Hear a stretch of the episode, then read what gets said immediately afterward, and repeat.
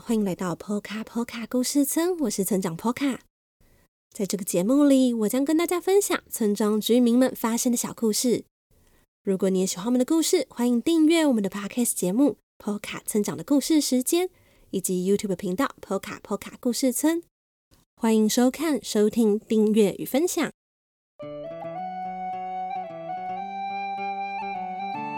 大家这几天都在做什么呢？是在看电视、划手机，还是玩电脑呢？不知道大家最近是否有抬头看看窗外，有没有注意到外头的树木叶子的颜色改变了呢？对面正在盖的大楼是不是又盖得更高了一点？又或是窗台上是不是多了几只鸽子休息停留呢？而今天。我们要分享的故事就是小河童和穿着红色雨衣的小鸟的故事。什么是红色雨衣的小鸟呢？一起来听听今天的小河童日记就知道了。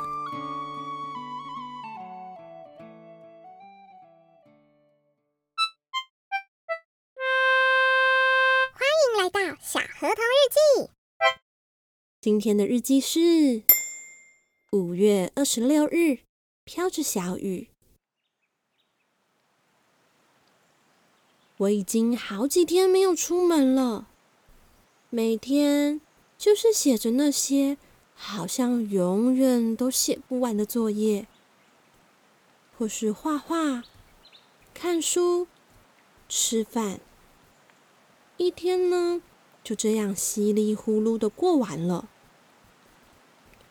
最近忍不住会想，杰西过得怎么样呢？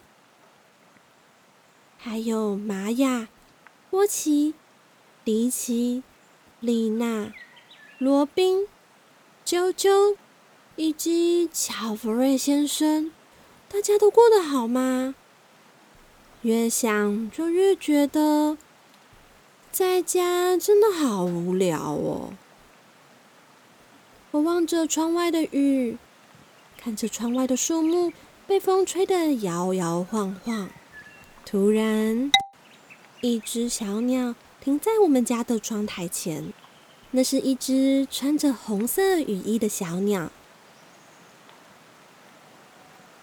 红色雨衣的小鸟是一种在波卡波卡村常常可以见到的鸟类，长得有点像是有着白色羽毛的小鸟披上红色的斗篷一样。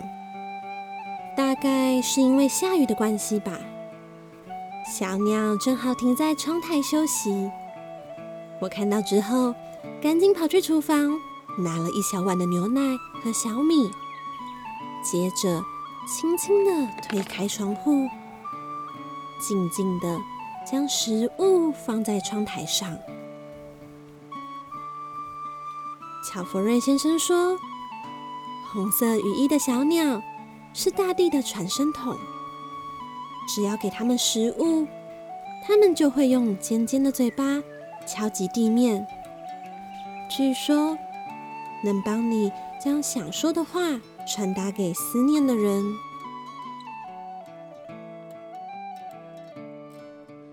我想了好久，才决定该说些什么。等到红色羽翼的小鸟吃完小米之后，我轻轻地对它说。亲爱的杰西，不知道你最近过得好吗？在家里没有办法练习跑步，一定很无聊吧？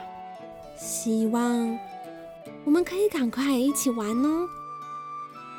红色羽翼的小鸟看着我，眨了眨眼，然后用小小尖尖的嘴巴敲着窗台，就像是在传递讯息一样。说完之后，我突然想到，还有一些想说的话，想要跟玛雅说。于是，我又去厨房拿了一些小米，给红色羽翼的小鸟。等它吃完之后，我对它说：“亲爱的玛雅，你们家刚刚出生的妹妹可不可爱呢？真羡慕你。”有这么多兄弟姐妹可以一起玩，好期待之后去你们家哦。不过一说完之后，我又想到，我还有一些话想要跟波奇、迪奇、丽娜、罗宾、啾啾以及乔佛瑞先生说。于是呢，又再跑去拿了一把小米。就这样，今天在窗台休息的红色羽翼的小鸟，一定觉得自己很幸运，因为它吃的好饱好饱，最后满足的离开了我们家的窗台。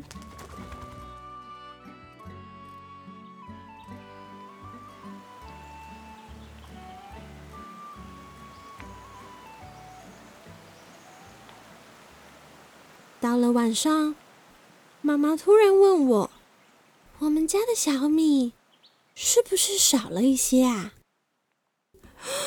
糟了，被发现了！